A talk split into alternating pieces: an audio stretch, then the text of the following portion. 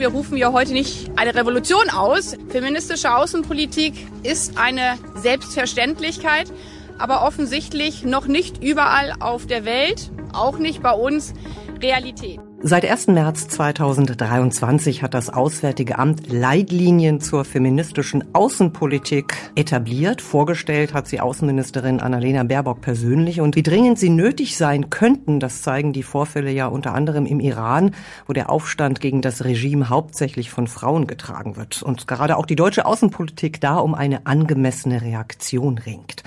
Antworten auf diese und viele andere Fragen gibt die neue SWP-Studie Feministische Außen- und Entwicklungspolitik konkret, die Claudia Ziller herausgegeben hat. Und die Studie zeigt exemplarisch anhand konkreter Fallbeispiele Grenzen und Potenziale von feministischer Außenpolitik in ganz verschiedenen Ländern, in Osteuropa, in der Türkei und im Iran und auch wie bestimmte Instrumente, also Sanktionen wirken oder vielleicht eben auch nicht wirken können. Das ist kein Wundermittel, das ist keine Wunder Wundertüte, äh, aus der man einfach schon verpackte Lösungen für all die Probleme der Welt herausholen kann. Nein, und es wird immer, diese feministische Perspektive wird man immer kombinieren müssen, wie gesagt, mit Fach- und Regionalwissen für die auswärtigen Entscheidungen. Wir wollen nun hier im SWP-Podcast Work in Progress, Spielräume und Grenzen feministischer Außenpolitik einzelne Aspekte dieser Studie beleuchten. Und schön, dass Sie uns zuhören. Ich bin Anna Brink und ich begrüße zwei Mitautorinnen der Studie.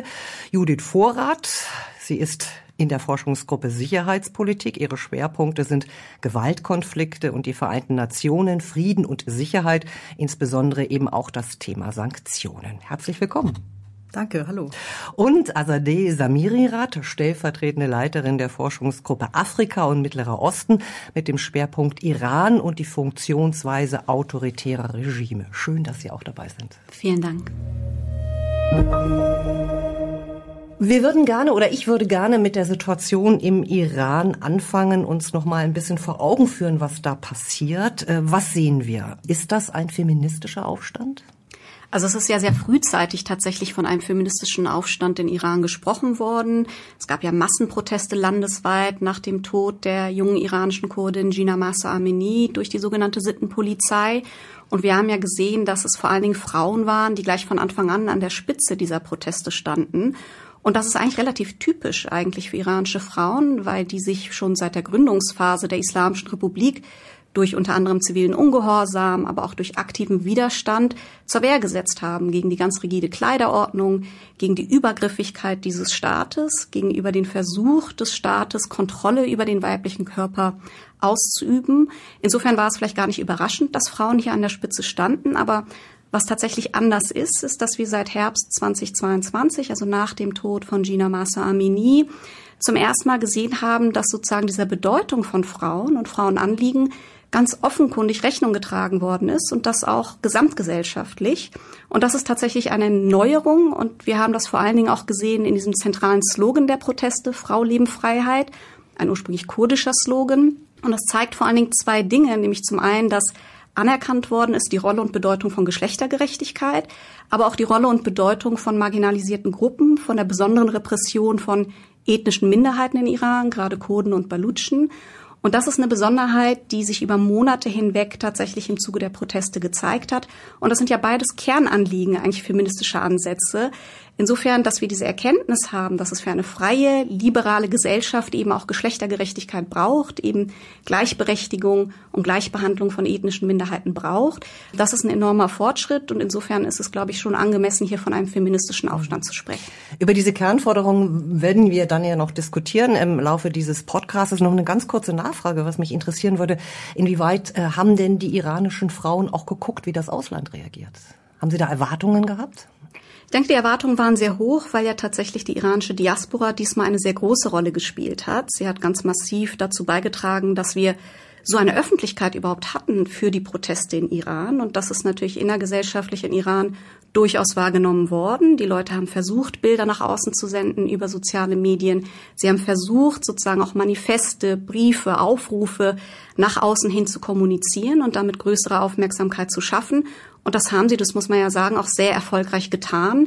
Natürlich sind Erwartungen insgesamt enttäuscht worden. Man hätte sich noch mehr internationale Unterstützung gewünscht. Aber dieser sozusagen internationale Rückhalt, Widerhall im Sinne von Aufmerksamkeit, der war sehr, sehr groß, sehr hoch und auch das ist ja eine Errungenschaft eigentlich dieser Protestbewegung gewesen. Judith Vorrat, äh, nun auch im Iran spielen ja Sanktionen eine Rolle, was die bewirken. Auch darauf werden wir noch kommen, aber erstmal so ein bisschen breiter aufgemacht das Thema Sanktionen. Wir diskutieren ja sehr viel darüber, natürlich auch im Hinblick auf Russland. Gab es da überhöhte Erwartungen an Sanktionen? Das steht ja immer wie so ein, ja, wie soll ich sagen, Allheilmittel da? Im Allgemeinen sind die Erwartungen an Sanktionen wahrscheinlich überhöht. Ähm, die Tendenz besteht sicherlich auch dadurch, dass die Rhetorik, die so einhergeht mit dem Verhängen von Sanktionen von unterschiedlichen Akteuren, die das tun, einher. Also die Rhetorik ist oft sehr stark. Ähm, die Umsetzung der Sanktionen ist dann manchmal recht schwach. Das steht nicht in meinem Einklang. Und selbst wenn sie umgesetzt werden, ist die Wirkung noch mal eine andere Frage. Es ist auch immer die Frage, wer verhängt Sanktionen mit welchen Zielen? Und daran hängt eigentlich auch, wie sie als Mittel feministischer Außenpolitik genutzt werden können. Der Iran ist ein zentraler Fall, der auch in den Leitlinien des Auswärtigen Amtes selber auftaucht als Beispiel.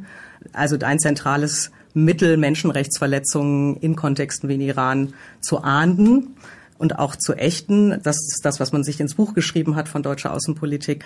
Das aber tatsächlich konsistent zu tun, an politische Ziele zurückzubinden, an die Situation vor Ort und mit anderen Instrumenten zu koordinieren, ist wahnsinnig schwierig. Das sieht man immer wieder, nicht nur bei EU-Sanktionen, wie wir sie jetzt im Russland-Kontext haben, sondern auch bei UN-Sanktionen und anderen. Das ist vermutlich der Grund, warum Erwartungen oft letztlich überhöht sind. Das liegt in der Kommunikation und Anspruch und Wirklichkeit. Vielleicht wissen das nicht alle Zuhörerinnen und Zuhörer noch mal konkret. Was sind für Sanktionen eigentlich im äh, Hinblick auf den Iran verhängt worden? Oder wie hat man die auch dann umgesetzt, wenn man das so sagen kann?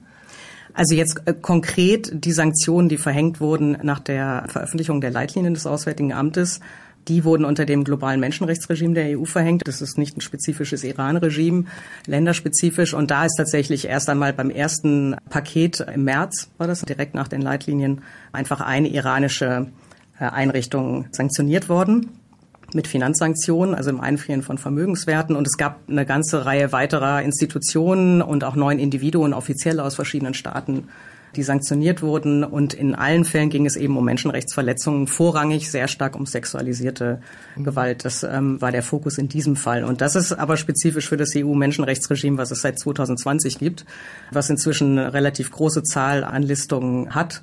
Das betrifft unterschiedliche Akteure in unterschiedlichen Ländern. Es gibt eben auch länderspezifische Regime. Im Rahmen der UN äh, gilt das ebenfalls. Da gibt es auch ein globales Regime zur Terrorismusbekämpfung, was über Länder hinweggeht, aber zum Beispiel keins im Menschenrechtsbereich. Das ist auch schon relativ aussagekräftig dafür, wo der Fokus liegt. Vielleicht nur zur Ergänzung nochmal dazu. Ähm, es gab ja tatsächlich auf EU-Ebene fast ein Dutzend sozusagen Sanktionspakete und die ersten sind schon im Herbst 2022 tatsächlich auch verabschiedet worden. Und das ist ganz wichtig, weil wir dann regelmäßig Individuen und Entitäten gesehen haben, die auf europäischen Sanktionslisten gestellt worden sind das ist wichtig, weil es eine ganz starke symbolische Wirkung auch hat und ein Signal sendet einmal an den iranischen Staat, dass also die Menschenrechtslage nicht vergessen wird, dass sie regelmäßig in Erinnerung gerufen wird und dass sie auf der politischen Agenda der EU verbleibt. Das wäre sozusagen das ideale Ziel. Aber auch einmal an die iranische Gesellschaft und die Protestierenden, dass sie nicht vergessen sind, dass es eine Rückendeckung gibt. Insofern der symbolische Wert der Sanktionen, selbst wenn sie vielleicht in der Praxis kein großen Unterschied bewirken, ist doch sehr hoch. Mhm. Insofern trifft ja die Studie, die neue Studie, die jetzt äh, herausgekommen ist bei der Stiftung Wissenschaft und Politik, geradezu auf ein ganz aktuelles Feld. Und wir wollen vielleicht einzelne Felder da nochmal genauer beleuchten. Sie beide sind ja auch Mitautorinnen dieser Studie. Ich zitiere mal, feministische Außenpolitik ist ein neues Branding und zugleich Produkt eines wachsenden Genderbewusstseins in der internationalen Politik. Und damit verbunden ist ein Politikwandel, der auf den Abbau friedensgefährdender und diskriminierender Machtasymmetrien, und zwar nicht nur zwischen den Geschlechtern abzielt. Das ist äh, ein Zitat aus dieser Studie. Vielleicht können wir das ein bisschen mit äh, Leben erfüllen. Frau Samirirat, welche Bedeutung haben Sanktionen im Iran und was ist dann ja vielleicht auch ein ja, Mehrwert will ich eigentlich gar nicht sagen. Wie muss man das ins Verhältnis setzen? Also Mehrwert feministischer Außenpolitik quasi für ähm, die Iran-Politik, den sehe ich sehr wohl. Ich glaube, ein Mehrwert liegt ja darin, dass wir quasi durch feministische Ansätze dazu angeregt werden, einen Perspektivwechsel zu vollziehen und auch Prioritäten in der Außenpolitik neu zu setzen. Ich meine, feministische Außenpolitik ganz speziell priorisiert ja friedenspolitische Ansätze. Es gibt eine Priorität für Geschlechtergerechtigkeit, für Umweltschutz, aber auch für das Aufbrechen sozusagen struktureller Ungleichheit. Und das konfrontiert uns ja mit ganz fundamentalen Fragen. Also nicht nur danach, was sind eigentlich die Werte, die wir priorisieren in der Außenpolitik, sondern wie machen wir eigentlich auch Außenpolitik? Wer ist eigentlich beteiligt und wer wird dort repräsentiert? Das sind ganz fundamentale Fragen und eigentlich auch ganz radikale Fragen, wenn man so will. Und in der Iran-Politik zeigt sich das ganz deutlich. Wir sind ja sehr stark eigentlich fokussiert auf Sanktionen. Wir haben die ja eben angesprochen und auch deren Bedeutung und Wichtigkeit. Sie sind wichtig. Aber wir neigen natürlich in der deutschen Außenpolitik immer noch sehr stark dazu, eben auf Sanktionen zu fokussieren und damit auch auf Staaten zu fokussieren. Und da kommt ja feministische Außenpolitik rein. Sie, sie hinterfragt ja diese Staatszentriertheit, weil wir immer noch zu stark fragen, wie können wir den iranischen Staat schwächen und nicht so sehr, wie können wir die iranische Gesellschaft stärken. Aber das ist genau diese Umkehr, die feministische Außenpolitik ja befördern möchte, diesen Perspektivwechsel, weil es eben nicht nur aus feministischer Sicht darum geht, Menschenrechtsverletzungen zu ahnden, sondern eigentlich darum, gesellschaftliche Kräfte zu ermächtigen, ihre Rechte eigenständig umzusetzen. Das wird aber eine ganz andere Art erfordern, auf Politik zu schauen, auf Ressourcen zu schauen, auf politisches Kapital zu schauen und da sehe ich eben den großen Mehrwert feministischer Außenpolitik und da sind wir noch ein ganzes Stück weit von entfernt. Das wollte ich gerade nachfragen. Geben Sie mir ein Beispiel oder wie kann man das ein bisschen plastischer beschreiben, wo da noch Luft nach oben ist? Naja, wenn es gerade um die Frage geht, wollen wir in erster Linie den Staat schwächen oder wollen wir die Gesellschaft stärken? Dann ist die Frage, was für Ressourcen bringe ich eigentlich auf, um gesellschaftliche Kräfte in Iran zu stärken? Und da tun wir bislang einfach zu wenig. Ein Bereich, wo wir mehr tun könnten, wäre zum Beispiel, und das ist die grundsätzliche Frage, wie machen wir Außenpolitik, dass wir marginalisierte Kräfte, Betroffene in außenpolitische Entscheidungsfindungsprozesse einbeziehen. Wir können darüber auch nochmal sprechen in Bezug auf Sanktionen. Nämlich können wir zum Beispiel zivilgesellschaftliche Akteure aus Iran, viele von denen, die mittlerweile in der Diaspora sind, einbeziehen in unsere Entscheidungskräfte. Zum Beispiel auch einbeziehen dabei, wie wir Sanktionspakete schnüren, um zum Beispiel sicherzustellen, dass Sanktionen, die wir verhängen, nicht am Ende auch gesellschaftlichen Kräften schaden. Da gibt es bislang keine strukturellen, strukturierten, formalisierten Austauschprozesse, die es eigentlich bräuchte aus feministischer Sicht, um solche Stimmen regelmäßig zu hören in außenpolitischen Entscheidungsfindungsprozessen und damit auch sicherzustellen, dass Sanktionen keinen gesellschaftlichen Schaden anregen. Also wenn ich Sie richtig verstanden habe, vielleicht auch dann die Frage an Sie, Frau Vorrat, müsste man eigentlich Gruppen, äh, zivilgesellschaftliche Gruppen, natürlich Frauen, eigentlich in die Prozesse im Außenministerium mit einbinden, wenn es um Sanktionen geht? Man sollte, glaube ich, auf die gesamten Sanktionssysteme mhm. gucken. Also nicht nur auf ein Außenministerium, sondern man muss ja sozusagen das System, nehmen wir mal die UN-Ebene, was UN-Sanktionen angeht, das ganze System sehen, was innerhalb der UN eine Rolle spielt. Und der Dreh- und Angelpunkt ist der UN-Sicherheitsrat. Da geht es natürlich auch um die Repräsentanz von Frauen, ja, aber auch anderen marginalisierten Gruppen. Wer sitzt eigentlich da und stimmt konkret ab? Das kann man sich fragen, ja. Aber das geht ja weiter. Also das ist genau das, was Azad eben auch angesprochen hat, das Verständnis von Sicherheit, was die Basis der Beschlüsse bildet. Natürlich geht es dem Sicherheitsrat immer um die, das Bewahren des Weltfriedens und der internationalen Sicherheit. Aber wessen Sicherheit ist denn gemeint? Das ist ja letztlich die Frage. Meinen wir da doch wieder eher nur staatliche Sicherheit oder die Sicherheit von Einzelnen? Und wie weit wird Sicherheit verstanden? Und man kann so Indikatoren sehen auf der UN-Ebene, dass die Ziele sich schon ausgeweitet haben von Sanktionen im Allgemeinen dass es sich ein bisschen geweitet hat, das Verständnis, und dass es auch mehr Möglichkeiten gibt, zum Beispiel Personen auf Sanktionslisten zu setzen, zum Beispiel für sexualisierte Gewalt. Das wurde, die Möglichkeiten dafür wurden in vielen Regimen für, bei vielen Ländern ausgeweitet. Tatsächlich wird es aber sehr wenig genutzt dann letztlich, also um Personen zu sanktionieren oder Einrichtungen. Und das zeigt auch schon, dass es nach wie vor im Sicherheitsrat jetzt als das Gremium in den UN immer noch eigentlich letztlich ein sehr eng gefasstes Verständnis von Sicherheit gibt oder diese Erweiterung sehr umstritten bleibt. Und das bezieht sich ganz klar auf die ganze Agenda Frauenfrieden und Sicherheit, die in den UN ja breiter gefasst ist. Das ist seit Jahren ein sehr umstrittenes Thema im Sicherheitsrat. Aber das geht auch dann runter im System. Also wenn man dann guckt, wer ist dann denn sonst wichtig im, im UN-System? Die Sanktionsausschüsse, aber dann vor allem auch die Gruppen, die die Umsetzung überwachen. Wie viele Frauen sind denn da eigentlich in diesen Expertinnengruppen? Letzter Stand, den ich kenne, von 2019 gab es einen Workshop dazu, der das für den UN-Kontext mal so ein bisschen systematischer angeguckt hat, zumindest etwas systematisch, und da waren es, glaube ich, so 30 Prozent Frauenanteil. Aber ein Problem war eben auch, dass die Themen, die Frauen besonders betreffen, Frauen und Mädchen, sehr äh, stark Randthemen äh, in dem Monitoring zum Beispiel der Sanktionen waren und auch so gesehen wurden und behandelt wurden. Und das hat ja dann wieder Rückwirkungen auf die Entscheidungsgrundlage. Wir werden mit einer feministischen Außenpolitik nicht alle Probleme dieser Welt lösen können. Aber wir werden damit genauer hinschauen. Genauer hinschauen, insbesondere bei Krisen und Kriegen. Nun hat die Außenministerin, wie wir eben gerade gehört haben, selbst gesagt, Sanktionen sind kein Allheilmittel. Vielleicht kommen wir da noch mal ein bisschen genauer drauf, Frau Samirirat. Wie müssten denn dann Sanktionen ausgerichtet sein? Also ich glaube, erstmal ist es tatsächlich wichtig, sich das nochmal zu verinnerlichen. Ähm, was Sanktionen eben neben Nutzen auch für Schaden anrichten können. Und da gibt es ja ganz unterschiedliche Formen von Sanktionen. Judith hat das ja vorhin schon angesprochen. Es kommt also immer darauf an, was für Sanktionen, gegen wen, unter welchen Bedingungen, auf welcher Ebene. Es gibt ja zum Beispiel eine ganze Reihe von US-Sanktionen, sektorale Sanktionen, die gegen Iran verhängt worden sind, die ganze Wirtschaftszweige quasi betreffen. Und das bedeutet, dass dabei häufig eben nicht nur der iranische Staat, sondern leider auch die iranische Gesellschaft und Bevölkerung getroffen wird. Es gibt daneben eine ganze Reihe von EU-Sanktionen, gerade im Bereich von Menschenrechtsverletzungen, die da etwas kleinteiliger und zielgerichteter ausgerichtet sind, die also weniger häufig dann auch breite Gesellschaftsteile treffen. Aber auch hier gibt es Fallstricke und wir haben das zum Beispiel erlebt im letzten Jahr. Da gab es ja zum Beispiel EU-Sanktionen gegen einen iranischen Cloud-Dienst, dem vorgeworfen wurde, eben mit dem iranischen Staat zu kooperieren bei der Kontrolle der digitalen Sphäre das aber ein Cloud-Anbieter ist, der gleichzeitig Tausende von VPN zur Verfügung stellt, die viele Iranerinnen tatsächlich tagtäglich nutzen, um die Internetzensur zu umgehen. Und das ist ein Beispiel, der gerade in der iranischen Zivilgesellschaft unter iranischen Aktivistinnen sehr stark umstritten war.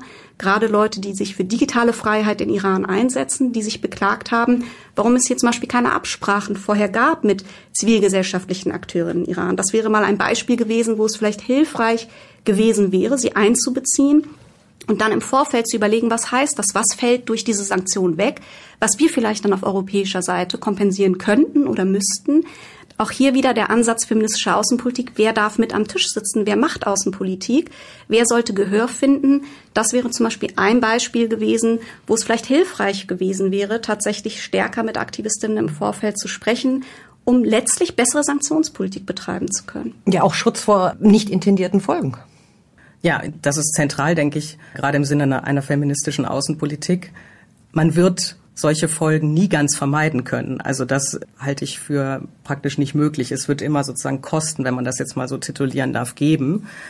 Das Wichtige ist, dass man im Blick hat, welche möglichen Schäden gerade für die Zivilbevölkerung in den Zielgebieten es dann äh, geben kann da ist ja auch nochmal ganz spezifisch die Frage, wen trifft es eigentlich besonders? Also es wird immer viel darüber gesprochen in den 90er Jahren schon bei den Fällen Irak, Haiti, ehemaliges Jugoslawien, sehr umfassende Sanktionen, sehr kritisch beurteilt, auch zu Recht aufgrund ihrer Auswirkungen auf die Zivilbevölkerung. Aber man hat dann in einigen Studien zumindest auch sehen können, dass Frauen und Mädchen besonders betroffen waren von einigen dieser negativen Effekte und besonders darunter zu leiden hatten. Also das heißt, das hat sozusagen den Blick ja, zu schärfen das Gegenteil auf die bewirkt, Folgen. was man vielleicht wollte, oder? Jein, also ich würde bezweifeln, dass damals feministische Außenpolitik in irgendeiner Weise wirklich zentral mitgeschwungen hat bei den Entscheidungen. Äh, Gerade bei Irak, glaube ich, man hatte es aber gar nicht im Blick erstmal. Also es wurde erstmal gar nicht sichtbar, denke ich, dass es nicht einfach. Äh, das war der männliche Blick auf, äh, auf, auf Politik. Möglicherweise ist es damit zu begründen, ja. Ich denke aber, dass das Wichtige nochmal bei der Wirkung ist, dass man abwägt was ist der Nutzen und was sind die sogenannten Kosten. Ne? Also es ist, gibt auch Sanktionen, die eine Wirkung haben, die sie haben sollen im Sinne der Intention, die dann die Organisation oder der Staat, der sie verhängt hat, mal hatte. Und dann muss man aber schon zumindest konkret abwägen und sich auch ehrlich machen, dass es negative Effekte zum Beispiel im humanitären Bereich gibt. Und dann gibt es eben, muss man sagen, inzwischen eine Reihe von Initiativen, die sich aktiv darum bemühen, solche humanitären negativen Nebeneffekte von Sanktionen sagen wir mal, aufzufangen, einzuhegen. Im UN-Kontext zum Beispiel hat man letztes Jahr eine ähm, generelle Ausnahmeregelung für humanitäre Aktivitäten bei Finanzsanktionen erlassen. Das war relativ überraschend, dass das durchgekommen ist. Und das heißt konkret, dass humanitäre Maßnahmen nicht behindert werden sollen durch Sanktionen, weil ein Problem eben auch ist, nicht nur, dass äh, humanitäre Maßnahmen unter den Sanktionen nicht mehr möglich sind, sondern dass viele Organisationen sich einfach zurückziehen, was man immer Overcompliance nennt, weil sie Angst haben, die Risiken zu tragen, wenn sie doch an irgendeiner mhm. Stelle mit den Sanktionen in Berührung kommen in ihren Aktivitäten. Das ist sozusagen so ein Rückzug aus Vorsicht. Darf ich da mal fragen, Judith, selbst für wie aussichtsreich du diese Maßnahmen hältst? Also humanitäre sozusagen Hilfe, das ist ja auch ein klassisches Beispiel mit Blick auf Iran und US-amerikanische Sekundärsanktionen die ja also auch die amerikanische Regierung, die ja auch sagt, naja, humanitärer Warenverkehr ist ja völkerrechtlich sowieso geschützt, die sind ja gar nicht sanktioniert. Und wie du aber eben schon beschrieben hast, in der Praxis sehen wir dennoch die Folgen. Also wir sehen zum Beispiel Folgen für Pharmaunternehmen, die Pharmazeutika Medizin nach Iran exportieren wollen, dass sie das legalerweise dürfen, aber kein Versicherungsunternehmen finden, das den Warentransfer versichert, kein Lieferunternehmen, Transportunternehmen, das die Lieferung vollzieht, keine Bank, die die Lieferung finanziert, aufgrund dieses Sanktionsdrucks. Und das in der Praxis eben dazu führt, dass der humanitäre Warenverkehr, obwohl er legal wäre und völkerrechtlich legitim, gar nicht in der Form stattfindet, wie er stattfinden sollte. Und jetzt sagst du ja gerade, da wird ein wenig gegengesteuert. Hältst du die Maßnahmen, von denen du gerade gesprochen hast, für aussichtsreich? Ist das etwas, das tatsächlich dort helfen kann? Also die Maßnahmen, die ich eben angesprochen habe als Beispiel und auch die, die es im Weiteren noch gibt aktuell, sind ja eher einhegende Maßnahmen, also Maßnahmen, die negative humanitäre Auswirkungen von Sanktionen eindämmen sollen und möglichst zum Beispiel alternative Finanzkanäle in Gebiete, die unter Sanktionen sind, zu schaffen. Also es sind sozusagen Maßnahmen, die das eher abfedern sollen und wenig, was jetzt verpflichtend ganz klar solche Nebenwirkungen verhindert. Da sehe ich auch nicht, wie man das so klar machen könnte, weil, wie du richtigerweise gesagt hast, geht es häufig um US-Sanktionen, die von den USA unilateral verhängt werden. Auch ein sehr, sehr umstrittenes, kontroverses Thema international und die enorme extraterritoriale Auswirkungen auch eben haben können. Und das ist natürlich für deutsche Außenpolitik schwierig, denn damit muss man indirekt umgehen, aber man ist nicht selbst der Entscheider, die Entscheiderin in dem Fall und das heißt, dass man in dem Fall eigentlich in den Dialog gehen müsste mit den USA, auch mit Großbritannien. Die haben auch, äh, verhängen auch unilateral Sanktionen, seitdem sie nicht mehr EU-Mitglied sind beispielsweise, um auch da diesen Ansatz feministischer Außenpolitik stark zu machen und darauf zu dringen, dass eben ganz klar diese Kost-Nutz-Analyse, wie ich es eben gesagt habe, gemacht wird und auf die Nebenwirkungen klar geschaut wird. Da würde ich gerne nochmal einhaken, denn mir stellt sich jetzt eigentlich die Frage, wie kann denn Deutschland dann eine feministische Außenpolitik durchhalten angesichts solcher ja, komplexen globalen Krisen, die wir haben? Naja, sicherlich kann man nicht erwarten, dass es ein deutscher Ansatz ist, den die deutsche Außenpolitik allein vorantreiben kann. Es gibt ja auch andere Staaten, die sich zumindest diesem Ansatz verschrieben haben. Mit Schweden ist jetzt ein Land, sagen wir mal, etwas weggebrochen in der jüngeren Zeit unter einer neuen Regierung. Aber es ist sicherlich natürlich zentral, dass man sich PartnerInnen sucht, die auch diesen Ansatz mittragen und mit denen man in konkreten Fällen, wenn es zum Beispiel auch um Sanktionen geht, aber das muss ja längst nicht nur um Sanktionen gehen als Mittel, mit denen man dann gemeinsam handeln kann. Wichtig ist allerdings, glaube ich, dass die Leitlinien von deutscher Seite konsistent eine Bedeutung haben und dass sie im Alltagsgeschäft einfließen im Querschnitt und in verschiedenen Politikfeldern. Und das ist wahrscheinlich die größte Herausforderung. Das hat ja auch schon die frühere schwedische Außenministerin, die so als die Mutter der feministischen Außenpolitik gilt, sehr gut beschrieben, was für dicke Bretter sie da am Anfang bohren musste. Und man muss dazu ja auch vielleicht sagen, wenn wir jetzt fragen, okay, wie kann Deutschland das aufrechterhalten, dann setzt das ja so ein bisschen voraus, dass wir schon eine erfolgreiche oder überhaupt feministische Außenpolitik hätten. Ich habe da ja gewisse Zweifel. Also ich finde, wir sind eigentlich noch sehr, sehr weit davon entfernt, tatsächlich von feministischer Außenpolitik sprechen zu können.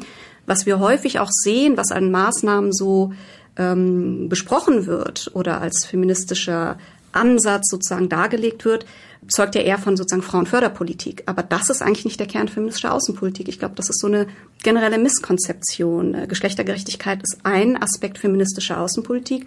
Aber feministische Ansätze sind ja viel, viel weitreichender. Da geht es eben nicht nur um Frauen und Frauenrechte, die wichtig genug sind, sondern allgemein um marginalisierte Gruppierungen und deren Einbindung. Es geht allgemein um das Aufbrechen von Strukturen von Ungleichheit. Und das würde ja im Grunde genommen erfordern, wenn wir mal beim Auswärtigen Amt sind, dass wir das gesamte Amt auf den Kopf stellen und mal gucken, auch personell, ist die Gesellschaft in ihrer Breite dort überhaupt repräsentiert? Und da muss man festhalten, nein, ist sie nicht. Und so radikal überhaupt institutionell auch schon zu Hause ranzugehen, das erfordert sehr, sehr viel mehr als das, was wir bislang gesehen haben. Insofern, es gelingt uns ja noch nicht einmal jetzt sozusagen im eigenen innerdeutschen Kontext ganz substanzielle Schritte voranzugehen. Da sind wir auch noch ganz, ganz am Anfang dann kann man sich vorstellen, wie schwer es ist, zu versuchen, nach außen hin solche Konzepte zu vertreten. Aber man hat ja immerhin den Anspruch, und wenn wir jetzt gucken, wir haben über den Iran gesprochen, ich habe Sie am Anfang gefragt, wie wird das wahrgenommen, wie nehmen die Frauen selbst das wahr, was an deutscher Reaktion irgendwie kommt. Sie sind sehr erfahren natürlich auch im Nahen Osten und wir haben eine große Krise dort. Wie wird denn da überhaupt Deutschlands ja, sag ich mal, feministischer Anspruch oder der Anspruch auf feministische Außenpolitik wahrgenommen? Ja, das ist die, tatsächlich die Frage, wie ernst werden wir eigentlich genommen, wenn wir von feministischer Außenpolitik oder überhaupt irgendeiner Form von wertegeleiteten Außenpolitik sprechen. Und wir erleben ja eigentlich seit Jahrzehnten, vor allen Dingen von Seiten autoritärer Regime, dass sie immer von Doppelmoral sprechen, gerade gegenüber sogenannten westlichen Staaten. Da hat sich nichts verändert. Aber jetzt tatsächlich durch den Hamas-Israel-Krieg sehen wir doch nochmal eine qualitative Verschiebung auf gesellschaftlicher Ebene. Ich war jetzt viel unterwegs in der Region in den letzten Wochen und Monaten und habe eine enorme Desillusionierung und Frustration gesehen, in der Menschenrechtscommunity in der Region. Also wir reden hier nicht von staatlicher Seite und ich rede ja auch nicht von irgendwelchen radikalisierten Islamisten oder Dschihadisten, sondern von Menschenrechtsaktivistinnen in dieser Region, die also den Überfall der Hamas auf Israel als terroristischen Akt verurteilen, die selbst unter Einsatz ihres eigenen Lebens sich oft in autoritären Kontexten ja für Menschenrechte einsetzen und für friedliche Koexistenz und nun total erschüttert und ernüchtert und desillusioniert sind, weil in ihrer Wahrnehmung in Gaza das humanitäre Völkerrecht verletzt wird und sie sich eigentlich eine klare Positionierung von europäischer Seite erhofft und erwartet hatten. Und für viele heißt das in ihrer eigenen sozusagen Perspektive, dass Menschenrechte eben von uns nicht universell betrachtet werden, sondern auch politisiert sind wie jedes andere Feld auch. Und dass Deutschland insbesondere, aber auch die EU, europäische Akteure eigentlich nicht länger ein Vorbild sind für viele dieser Menschenrechtsaktivistinnen und auch keine potenziellen Partner mehr. Ich glaube, das ist tatsächlich eine Herausforderung für Glaubwürdigkeit. Und das sind Diskurse auch überhaupt im globalen Süden, über den nahen Mittleren Osten hinaus, die man nicht ignorieren darf, weil wir sonst dazu neigen, dann vielleicht hier in so einem Elfenbeinturm zu sitzen und über feministische Außenpolitik zu sprechen. Und die Wahrnehmung in vielen Teilen der Welt eigentlich ist, dass es uns um Werte und Menschenrechte überhaupt nicht geht. Ich glaube, das ist auch ganz zentral, wenn wir von Sanktionen sprechen, sich zu überlegen, welche Nachricht man damit sendet, also was man damit suggeriert. Und das ist, glaube ich, auch, um zum Anfang zurückzukommen, ein Teil des Problems in der Vermittlung von Sanktionen. Manchmal werden sie tatsächlich auch eher als Ersatzhandlung genutzt. Ähm, man verhängt sie, man sendet ein starkes Signal und das ist auch sicherlich erstmal wichtig. Aber man sendet ja auch das Signal, dass hier eine Norm gebrochen wurde, zum Beispiel im Menschenrechtsbereich, die wichtig ist, die einem als außenpolitische Akteurin äh, wichtig ist. Und das führt natürlich zu einer Erwartungshaltung, zum Beispiel in dem Zielgebiet, in dem man Personen sanktioniert, zum Beispiel Offizielle eines Staates, dass das jetzt der Maßstab ist, dass man daran seine Politik orientiert. Und das ist die große Schwierigkeit dann, sie zu verhängen, Personen auf Sanktionslisten zu setzen, ist zum Teil nicht so einfach, aber es ist noch relativ einfach. Aber wenn es dann darum geht, einerseits das umzusetzen und aber auch andererseits das immer wieder an die politischen Ziele zurückzubinden und sich zu fragen, warum diese Personen, was wollen wir damit genau erreichen, wenn es eine Veränderung vor Ort gibt oder in der politischen Landschaft, wie reagieren wir dann darauf, wie passen wir die an, wie setzen wir die ein mit anderen sogenannten weichen Instrumenten äh, zusammen, das wird nach wie vor relativ wenig getan und das wäre ja auch Teil eines solchen Ansatzes. Also man darf Sanktionen sind ja nichts, was per se für feministische Außenpolitik das Mittel der Wahl ist, sondern äh, es ist ein mögliches Mittel, aber da kommt es halt ganz stark darauf an, wie man die Ziele setzt und wie man sie eben nicht als Ersatzhandel nutzt, sondern auch wirklich als eine Messlatte, die aussagekräftig ist. Das war der Podcast zum Thema Work in Progress, Spielräume und Grenzen feministischer Außenpolitik. Judith Vorrat und Azadeh Samirirat, vielen herzlichen Dank, dass Sie da waren. Vielen Dank. Danke Ihnen. Und Ihnen, liebe Hörerinnen und Hörer, vielen Dank fürs Zuhören. Die neue Studie Feministische Außen- und Entwicklungspolitik konkret, die können Sie auf der SWP-Website herunterladen und den Podcast mit Claudia Ziller zu den Grundzügen der feministischen Außenpolitik sei Ihnen hier nochmal wärmstens empfohlen. Weiterführende Literatur zum Thema finden Sie wie immer in den Show Notes zu dieser Podcast-Folge und den können Sie natürlich abonnieren auf den bekannten Plattformen. Ich bin Anna Brink und ich freue mich auf das nächste Mal.